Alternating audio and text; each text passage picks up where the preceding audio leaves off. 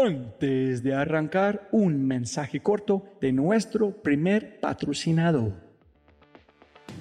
Mira, la inteligencia artificial está en todas partes y es abrumadora. Con tantas promesas y tantas opciones es difícil escuchar la señal entre tanto ruido. Eso es exactamente por lo que estoy tan orgulloso de celebrar y compartir con ustedes Adapta.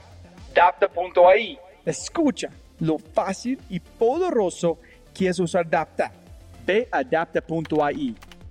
Crea una cuenta, ingresa la información de tu sitio web, espera unos segundos mientras la inteligencia artificial de Adapta hace su magia y chum, chum, chum, tienes contenido hecho a medida para tu empresa o startup. ¿Y qué es mejor? La inteligencia artificial de Adapta sigue produciendo contenido más inteligente mientras más lo usas. Y mejor que eso, esto es solo la punta de un enorme iceberg de lo que Dapta puede hacer. Dapta es fácilmente una de mis herramientas favoritas. Es alucinante.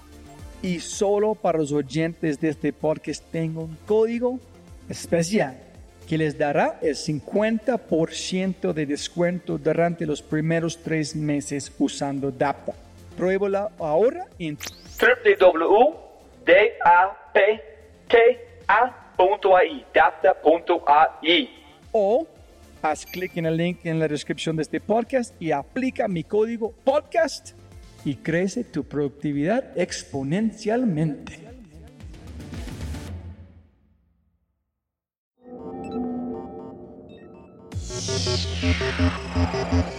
Somos gente de habla hispana. Y cuando uno se lo cree, funciona. Cuando uno tiene dudas, no funciona. Aquí se aplica muchísimo el fake it till you make it.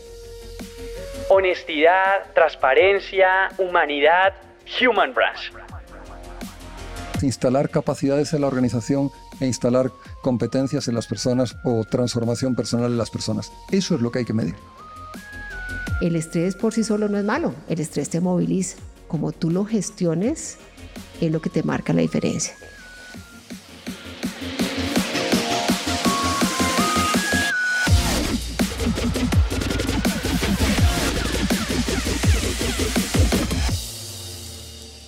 Hola, hola, hola, soy tu host, Robbie J. Fry, y este es otro episodio of The Fry Show.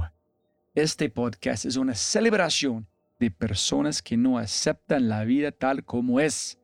La abrazan, la cambian, la mejoran y dejan su huella en ella. Hola, hola, hola. Hoy celebramos y revivimos los mejores momentos de The Fry Show y matamos preguntas del mes de enero. Como sabes, siempre puedes ganar más plata, pero no más tiempo. Así, eso es precisamente por lo que armamos estos episodios especiales. Para ahorrarte tiempo. Piénsalo Mm, como un menú de degustación, un menú de samples, ¿no? Escucha un poquito y si te gusta, haz clic abajo y ve directamente a este podcast. Amamos a nuestros invitados y esperamos que estos mejores momentos pueden traer nuevas personas a tu vida que quizás no habrías encontrado de otra manera. Una vez más, Puedes encontrar enlaces a los episodios completos en todas las notas de nuestro podcast o en el player de podcast que estás usando actualmente en este momento. Con ese dicho, te presento episodio 262 de Fry Show y matamos preguntas lo mejor de enero.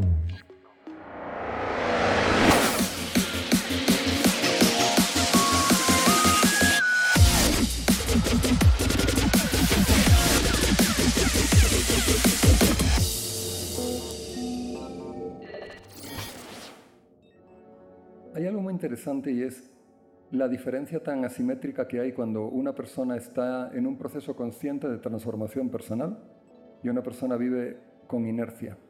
La diferencia es abismal. Y, y gracias a Dios, a pesar de que uno se encuentra en muchos corazones esa desesperanza y esa oscuridad, a veces también se ve una luz arrolladora y preciosa. Pero mi experiencia para pasar de la oscuridad a esa luz con la que uno es capaz de iluminar la vida de otros, a pesar de su propia fragilidad, tiene que ver con el sentido de propósito. Hoy en día se habla mucho de propósito. Las empresas tienen propósito. Las, las personas tratan de buscarlo. Los jóvenes llegan a las organizaciones con un discurso de quiero trabajar por una causa. Y no es solo un discurso, es un deseo genuino.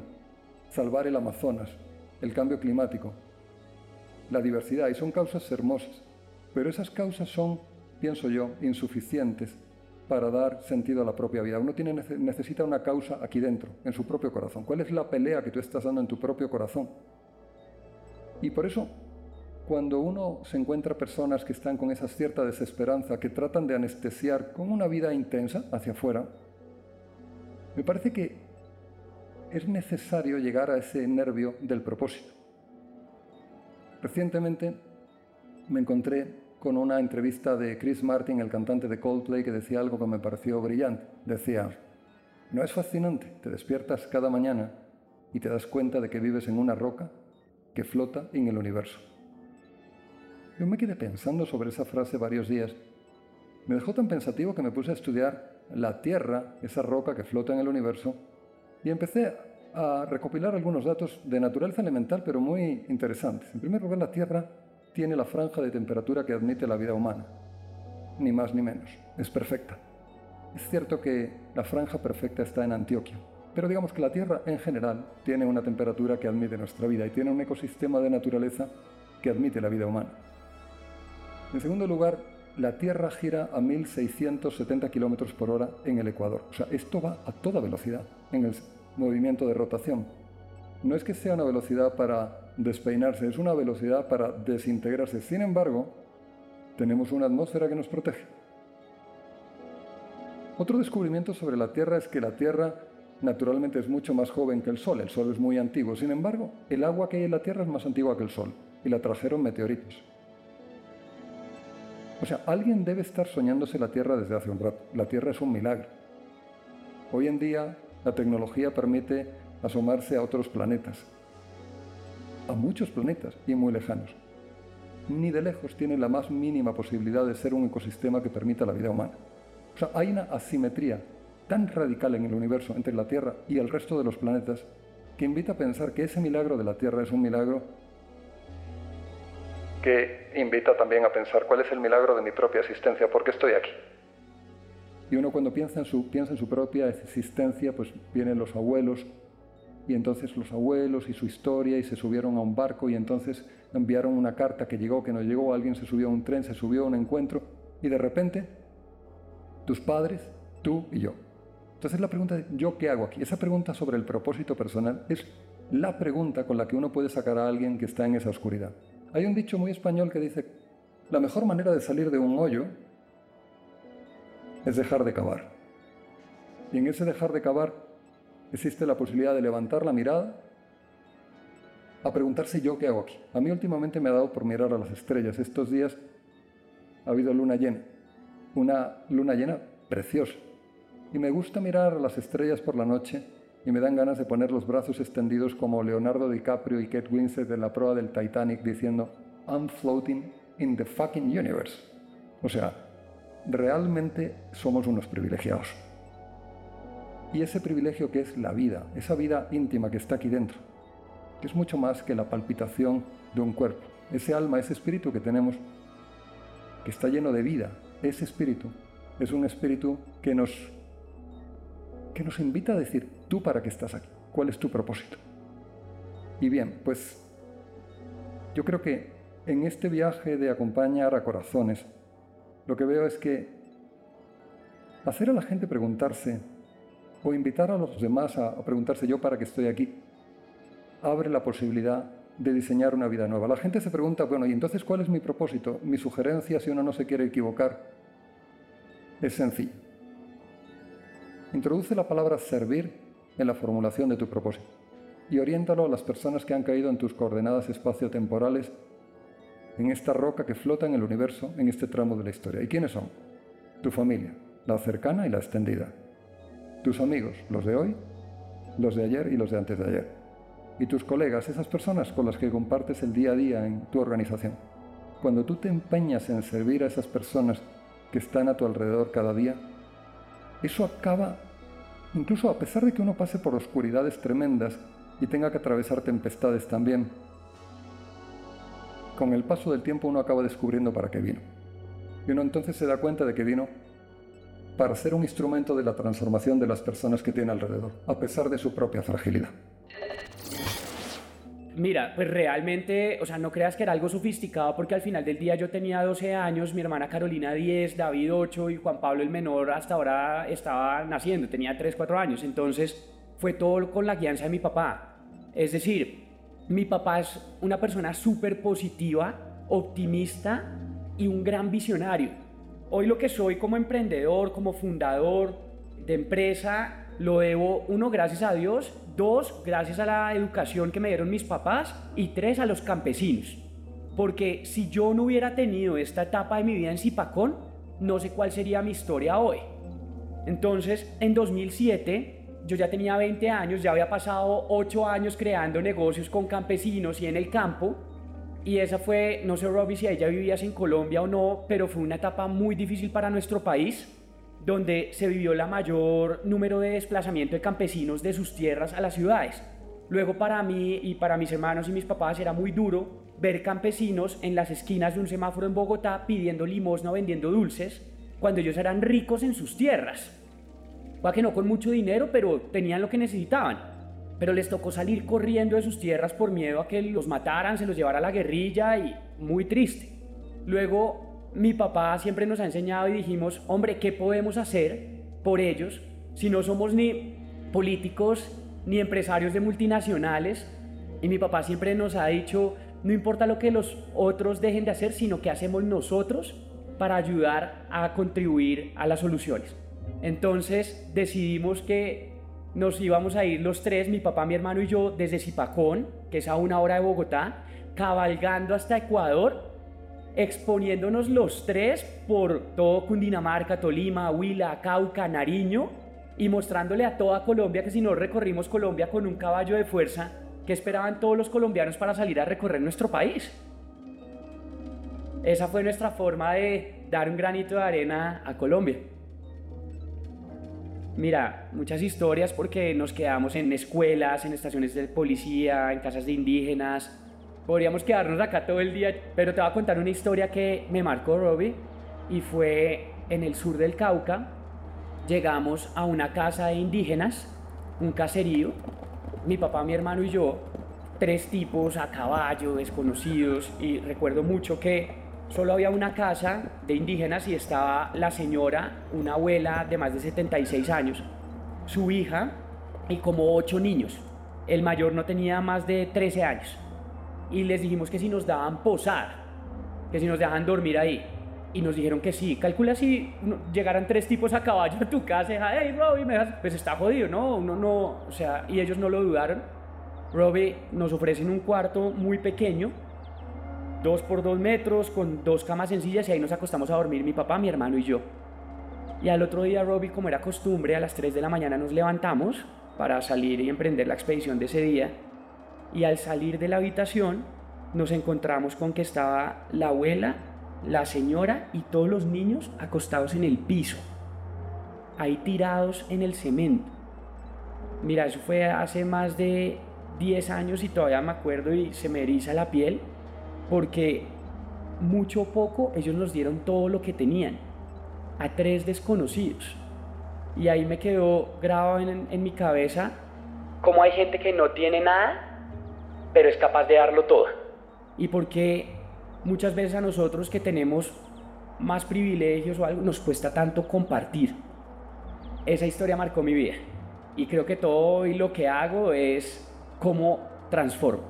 Y créeme que todos los días pienso qué les voy a dar yo, así como tanto que me dio mi papá y mi mamá en historias, en experiencias, a ellos. Porque eso definitivamente transforma la vida. Y si te transforma la vida a ti, pues va a transformarle la vida también a muchas personas alrededor y te va a marcar. Sufrí de burnout. Yo venía trabajando en el mundo corporativo, llevaba más de 30 años en el mundo corporativo y viviendo en Irlanda sufro un episodio de burnout que literalmente me sacó del mundo corporativo. Cuando yo viví ese proceso y empecé a entender que lo que me había pasado, me descubrí con un mundo muy áspero y es un mundo del cual no se habla de estos temas. En las organizaciones no se habla del burnout, no se tiene un protocolo para ayudar a las personas que están pasando por esto.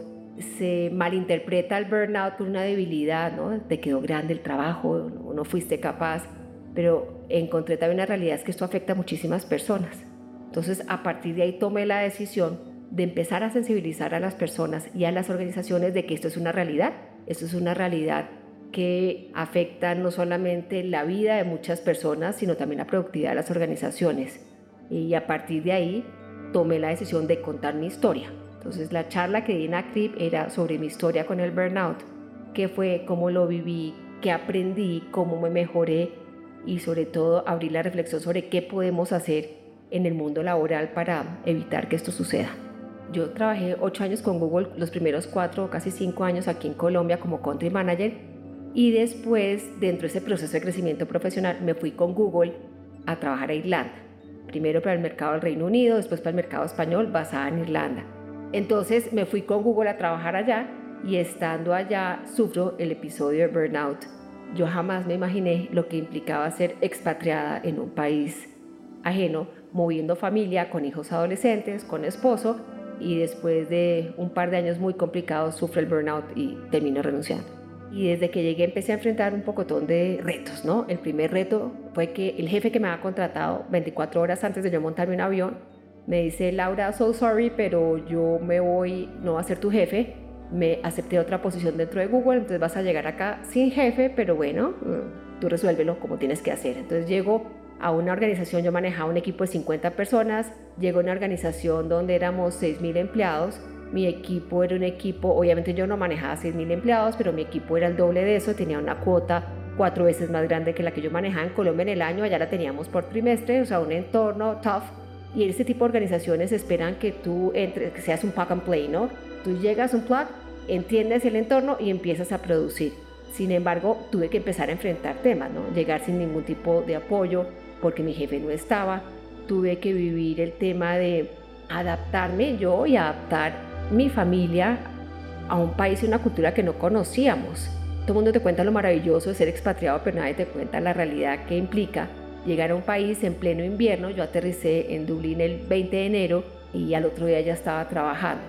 Esto supuso retos con mis hijos, mis hijos eran adolescentes, entonces saque a tus hijos de Colombia y enfréntalos a una nueva realidad a los 14 y 16 años, el cambio de roles, mi esposo por el tipo de visa no podía trabajar, entonces de la noche a la mañana mi esposo terminó siendo amo de casa y yo trabajando permanentemente, el tema de cómo se socializa en Europa, tú que ya has vivido eh, lo que es Colombia, lo que es la cultura colombiana, el europeo no socializa como socializa el colombiano, tú tienes que ser intencional en construir las relaciones, entonces me empezó a hacer falta la forma de hacer las cosas en Colombia, el cariño de la gente, pero yo diría que tendría otro reto que era entrar a demostrar que yo sí podía.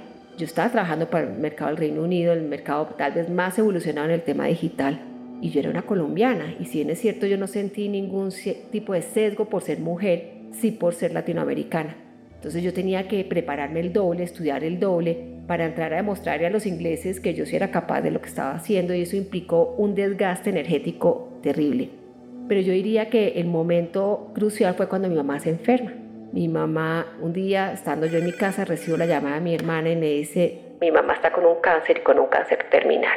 Esto era agosto del año 2019. Mi mamá era todo para mí y no supe cómo manejar el tema. Mi primera reacción fue llegar a hablar con mi jefe y mi jefe y Google, muy generosos, me dijeron, Laura, haga lo que tenga que hacer. Maneje usted el tema como usted, usted defina las prioridades. Y yo las definí, las definí era que mi mamá era la prioridad. Y empecé unos viajes frenéticos entre Colombia e Irlanda que duraron cuatro meses, donde yo me montaba en un avión a las 10 de la noche en Londres, llegaba a Bogotá a las 4 de la mañana y a las 6 empezaba a trabajar para empatarme con el horario europeo. Trabajaba hasta las 2 de la tarde, me dedicaba a mi mamá de 2 de la tarde a 10, 11 de la noche y así sucesivamente. Duraba una semana en Colombia y volvía y me volvía a Irlanda porque también tenía hijos, adolescentes y tenía un esposo en Irlanda. Entonces empecé back and forward durante cuatro meses hasta que mi mamá finalmente fallece. Fue tal el sentimiento de culpa que no había cumplido ni full en mi casa con mi mamá, ni tampoco con mi marido y mis hijos, porque no estaba ni aquí ni allá, que yo llegué a Irlanda y empecé a trabajar ahí mismo. Yo no me di la posibilidad de hacer ningún duelo, sino empecé a trabajar. Al otro día yo me bajé el avión y al otro día yo estaba trabajando, como para tratar de compensar esos cuatro meses que había estado semipresente en la oficina y en mi familia. Como consecuencia de eso, a las pocas semanas empiezo a sufrir insomnio. Empezaba a levantarme me dormía y a la una de la mañana, dos de la mañana quedaba despierta y no podía volver a dormir. Una semana, dos semanas, tres semanas, fueron 14 semanas sin dormir. Obviamente tú te imaginas lo que sucede cuando uno no duerme. Entonces el genio era terrible, el cansancio y el agotamiento eran total, no pude volver a hacer ejercicio, empezaba a tomar decisiones muy malas con respecto a lo que estaba comiendo, y empecé a sentir un agotamiento físico, mental y emocional que simplemente yo no podía con él.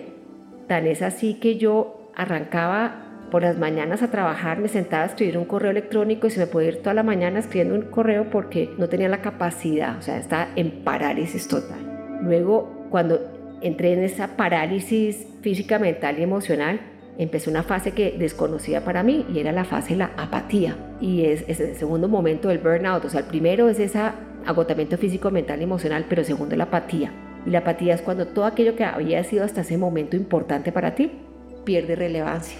Entonces, si para ti la relación con tu pareja era importante, ya no es importante, te da la misma.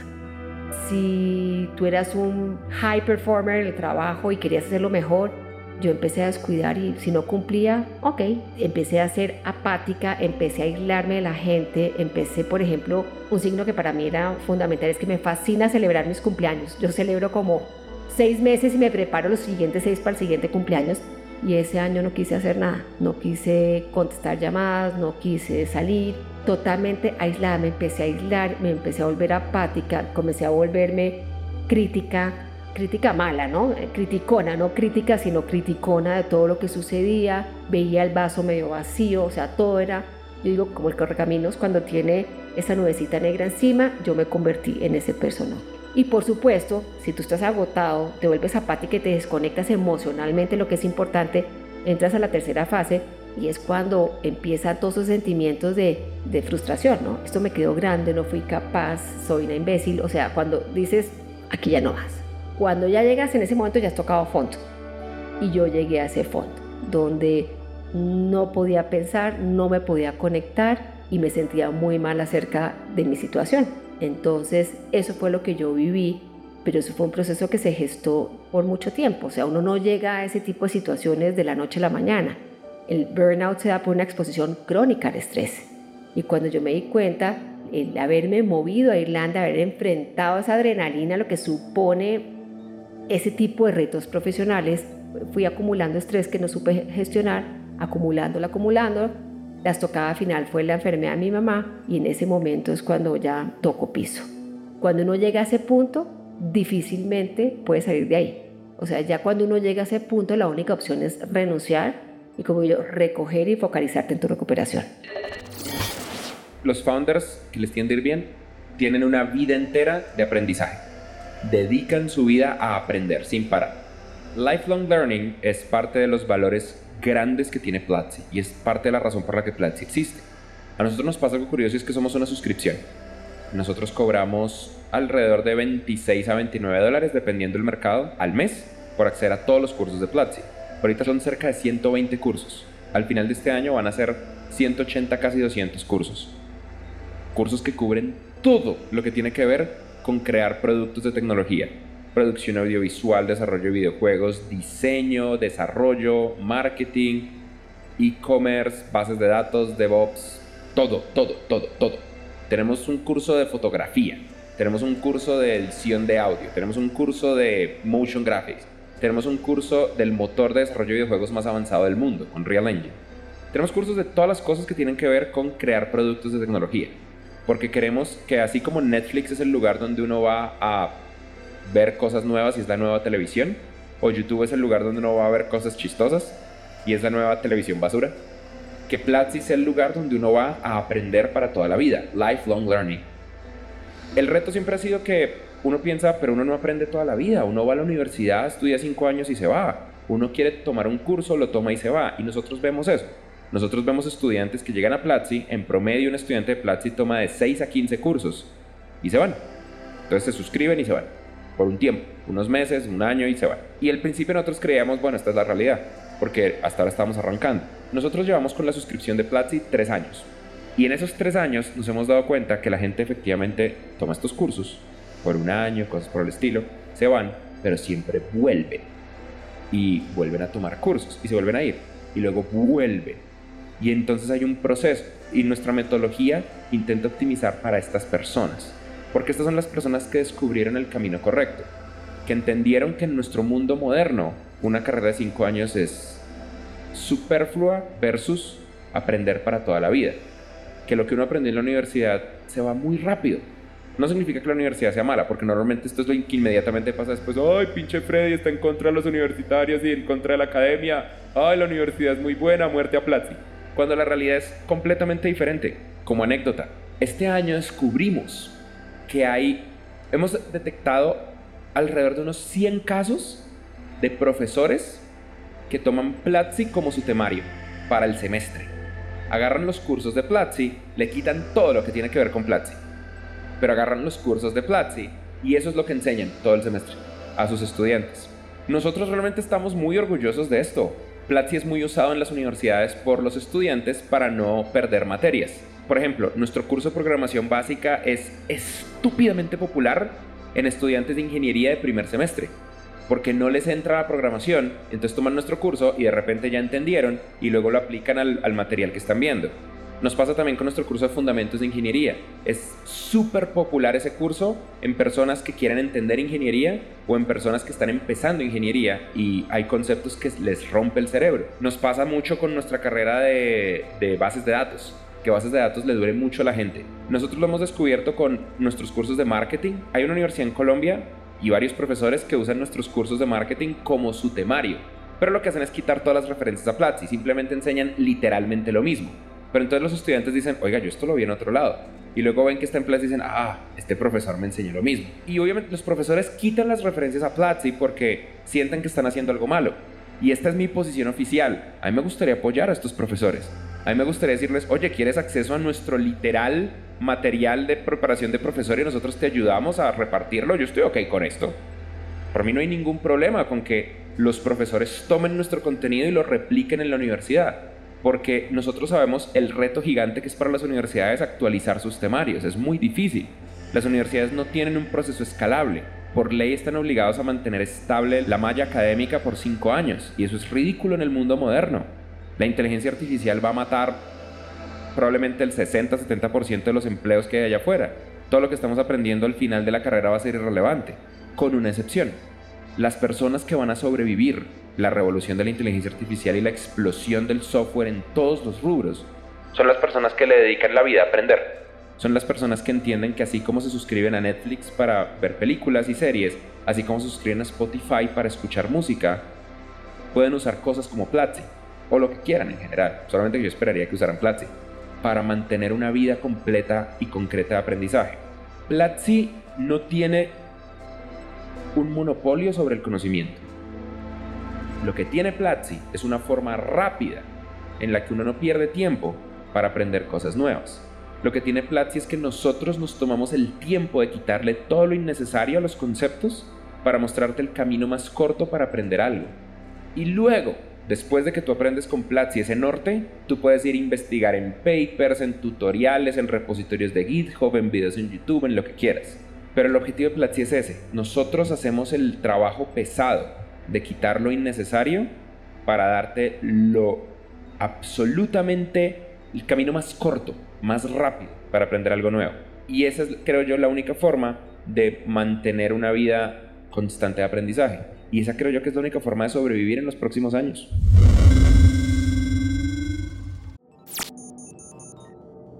dos mensajes rápidos y de regreso al programa. Oye, si estás escuchando, espero que sea porque amas este podcast.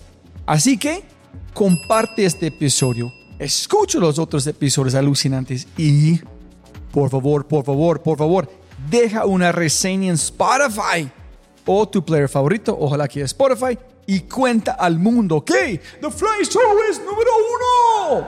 Y si no es así, castígame con tus comentarios para mejorar. Un mensaje de nuestro sponsor, Quinto, Quinto, Quinto. 50% de los empleados dicen no tener tiempo para entrenarse. 60% de las personas aprendieron luego de consumir contenido, sí, con TikTok, YouTube, Instagram, LinkedIn o Twitter, redes sociales, no en un curso, no con un consultor. Y 75% de los gerentes están insatisfechos con sus programas de aprendizaje. ¿Por qué? Porque no ven los resultados. Y por eso creamos Quinto. Quinto es aprendizaje ágil y emergente movido por la acción. Y todo en una experiencia más rápida que tomar una taza de café. Si buscas una nueva forma de mover innovación, agilidad, liderazgo, ciberseguridad y mucho, mucho más competencias, ingresa a www.quinto.ai. K-I-N-N-T-O.ai Quinto. Para agendar una cita y déjanos mostrarte con evidencia el impacto de Quinto. Una vez más, quinto.ai.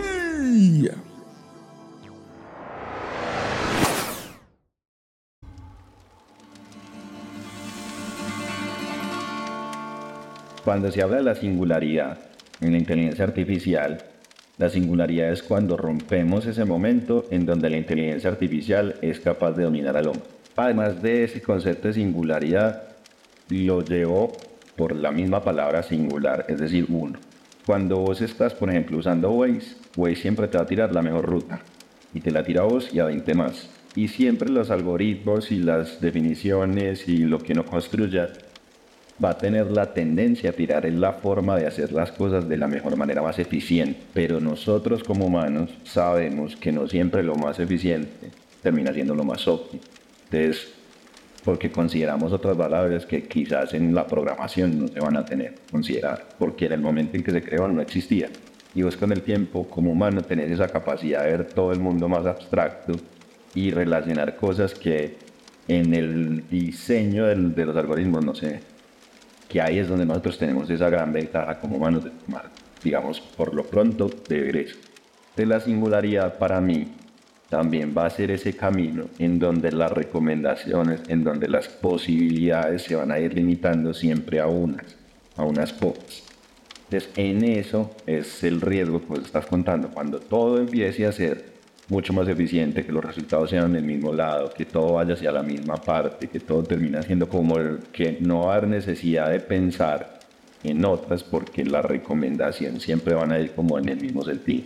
Entonces ese es el riesgo que yo sí veo desde lo singular. Entonces cuando yo pienso en el futuro, yo quiero pensar en que si nosotros no desligamos nunca la visión del humano en lo que nosotros construyamos hacia futuro, siempre vamos a tener el backdoor, la puerta de escape.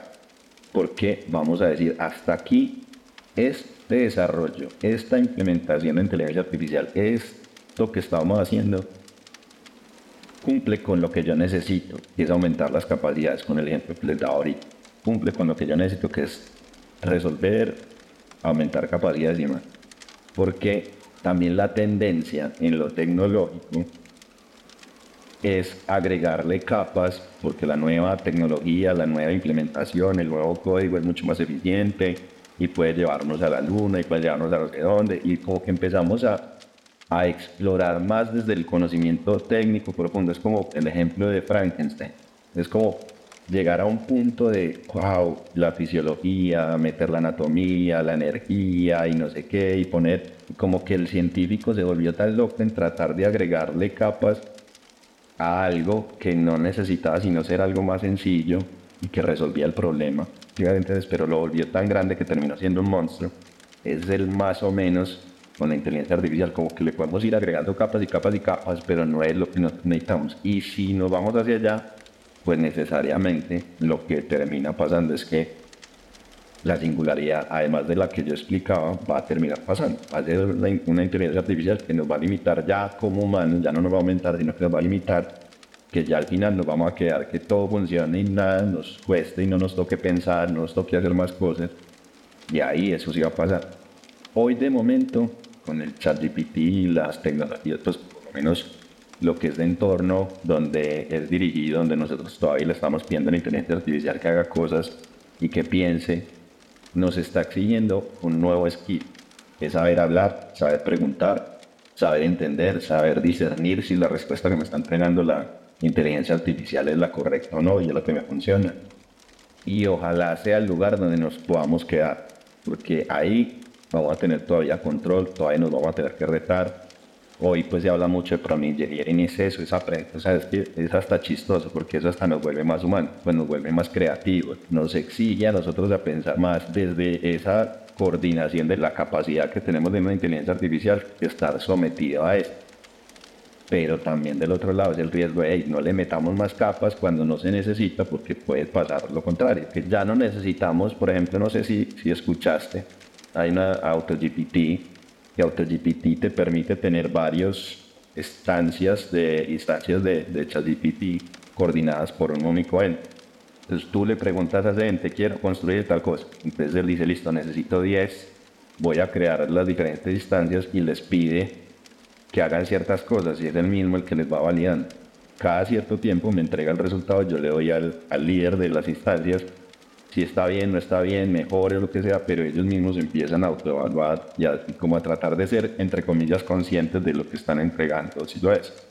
Y eso parte porque hay una tendencia en en que se llama la reflexiva, y es que vos le decís, analice esto, pero revise hasta que no esté seguro de que lo que me está entregando tiene valor, no pare. Entonces es como que me quedó faltando algo, hay algo que tenga que estudiar más o investigar más. Entonces vuelve y se pregunta hasta que ya como que se da cuenta que tuvo en contexto todas las posibles variables alrededor. La primera es el tema de que la gente entienda que ese hay bajo el concepto. Ni siquiera es la data, ni siquiera es... Ese es un problema grande. Educarse alrededor qué es inteligencia artificial, qué es básico. Dataset, transformamos ese dataset de encontrar patrones y te entrega un resultado. Eso es básico inteligencia artificial, pero luego es cómo lo profundizas en concepto. Eso es como lo primero, un reto muy grande en esta industria, ojo, en esta industria. El segundo problema grande, el segundo reto es que la gente entienda cuáles son los problemas que tiene Robito. Puedes creer que cuando tú te vas a hablar a una conversación de entender, ven, ¿cuál es tu mayor reto hoy? La gente no sabe, no lo sabe no sabe qué es lo que más le duele, no sabe qué es lo que más le cuesta, no sabe cuál es el mayor cuello de botella, no lo saben. Ese es otro reto, porque la gente sabe que tiene un problema, ay, es que mi problema mayor es que no estoy vendiendo tanto. ¿Y por qué no estás vendiendo tanto? No tiene idea. No están jalando el hilo de identificar dónde está ese cuello de botella. Y eso pasa en, bueno, mi problema mayor es que tengo un montón de enfermos de diabetes. ¿Por qué? Entonces hay que jalar el hilo para realmente identificar dónde es que están esos cuellos de botella.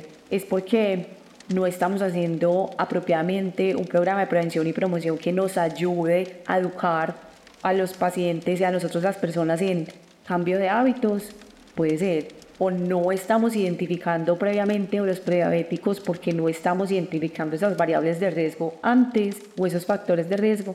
Hay que jalar mucho el hilo para realmente identificar dónde está el real problema. La industria de la salud es una industria altamente regulada, es demasiado compleja, donde por donde tú quieras como empezar a innovar, empiezan a haber muchos frames regulatorios. Eso por un lado.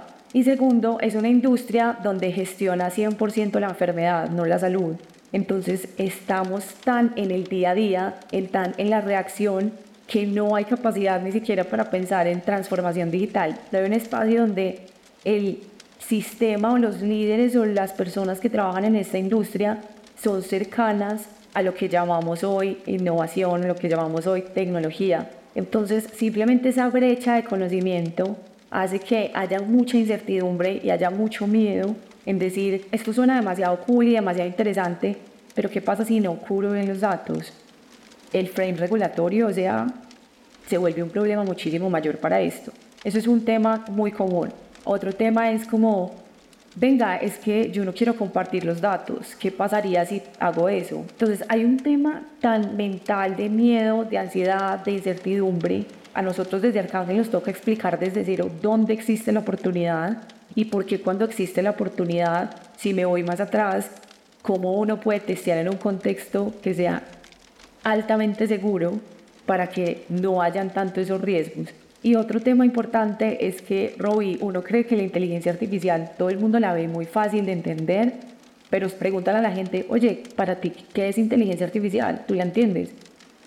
Te lo aseguro, el 90% de los casos la gente no entiende qué es, no lo entiende y creen que es algo como todo mágico que te da respuestas y ya está, y pues no es así. Nos toca educar mucho en explicar esto qué es, esto cómo funciona, esto de qué se alimenta, esto cómo entrega resultados, como muy el pasito a pasito de la esencia básica de qué es, para que la gente una vez internalice ese concepto, ellos mismos busquen las posibilidades, no yo darles las posibilidades. Entonces eso es lo que nos ha tocado hasta el momento. Ese es un tema pues súper, inclusive muy básico de entender qué es digitalización, qué es un dato digitalizado, qué es un dato estructurado, por qué los datos estructurados tienen mucho valor y por qué un dato desestructurado no, que eso es lo que me pasa todo el tiempo. Todo el tiempo me dice la que nosotros tenemos muchos datos, ven y miremos realmente si tienes toda la data y si esa data sí tiene valor realmente, porque no es así. Y también pasa mucho en el sistema es que la variabilidad de los datos es tan alta cuando empezamos a hacer un modelo de prognosis de COVID nos dimos cuenta que la toma y la adquisición y la digitalización de un dato en Antioquia, en el Chocó, en Cundinamarca es completamente distinta. Entonces ahí el concepto de cómo se entrega un resultado varía demasiado y ahí es tan importante saber qué tipos de datos se necesitan, cómo ven esos datos. Y la mayoría de instituciones tienen mucha información que es como, es muy valioso porque es como la materia prima con la que tú educas un algoritmo, pero muchas veces esa cantidad de información no es buena.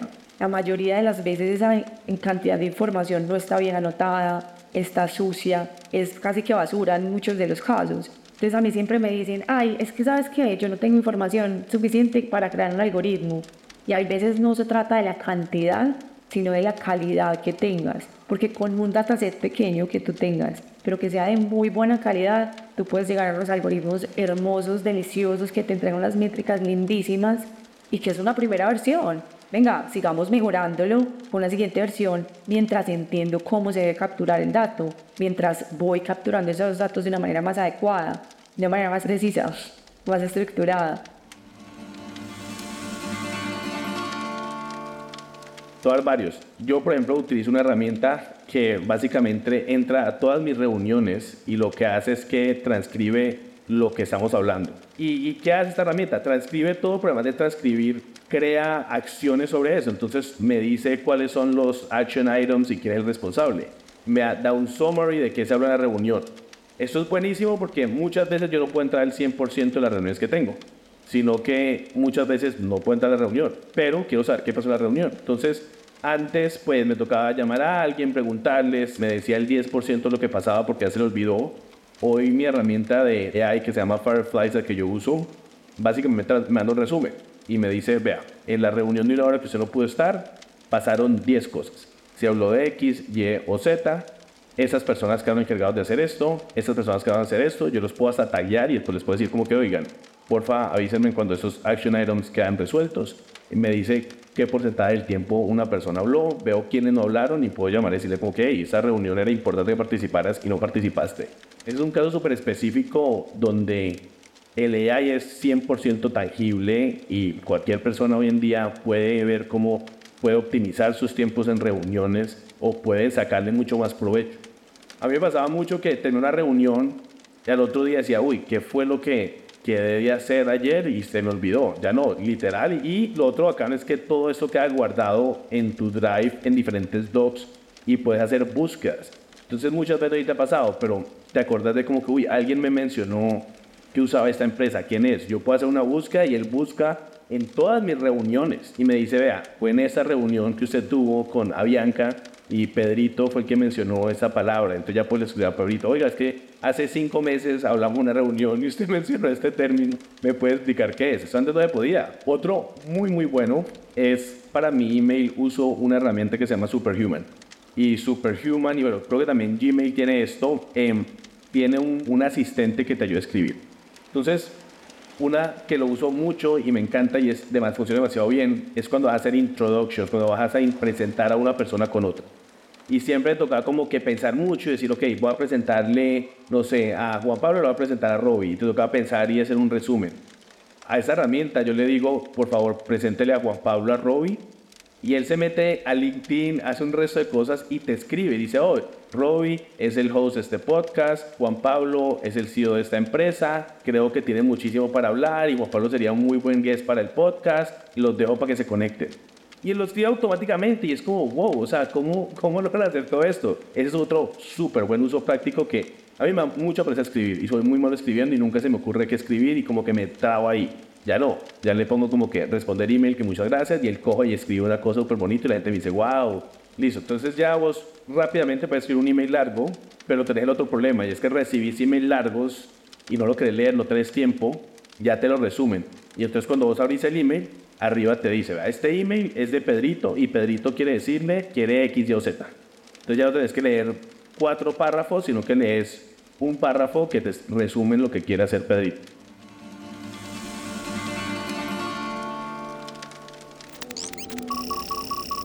Como siempre, siempre puedes ganar más plata, pero no más tiempo. Muchas gracias por escuchar.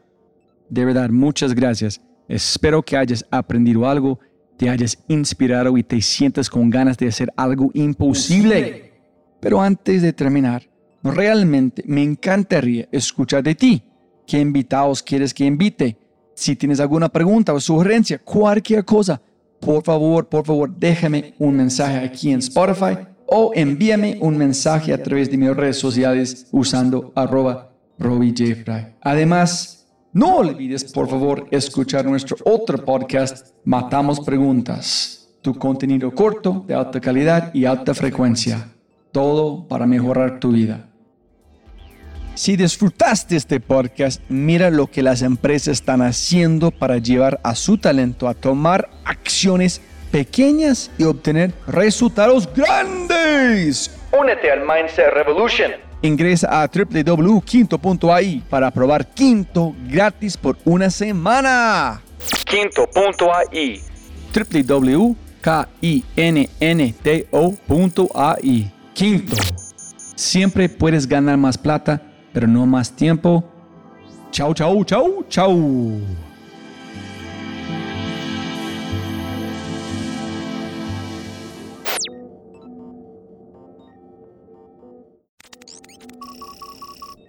Como siempre, siempre puedes ganar más plata, pero no más tiempo. Muchas gracias por escuchar. Antes de terminar, unas cosas importantes para preguntar y mencionar. Número uno, deja una calificación Spotify. Ya, ya, déjala. Literalmente toma segundos y como yo mencioné, el impacto es enorme. Además, estarás garantizado de sentirte increíble el resto del día. También estamos produciendo todo el contenido en YouTube. El canal es espectacular. Tengo mi newsletter Conejo Blanco, las notas del podcast y los enlaces, las transcripciones. Nuestro otro podcast, Matamos Preguntas, escúchalo. Y más se puede encontrar en thefryshow.com. Y si quieres enviarme un mensaje o patrocinar el podcast, puedes enviar mi mensaje usando cualquiera de mis redes sociales con mi nombre a Robbie J. Gracias, abrazo grande y sigue escuchando.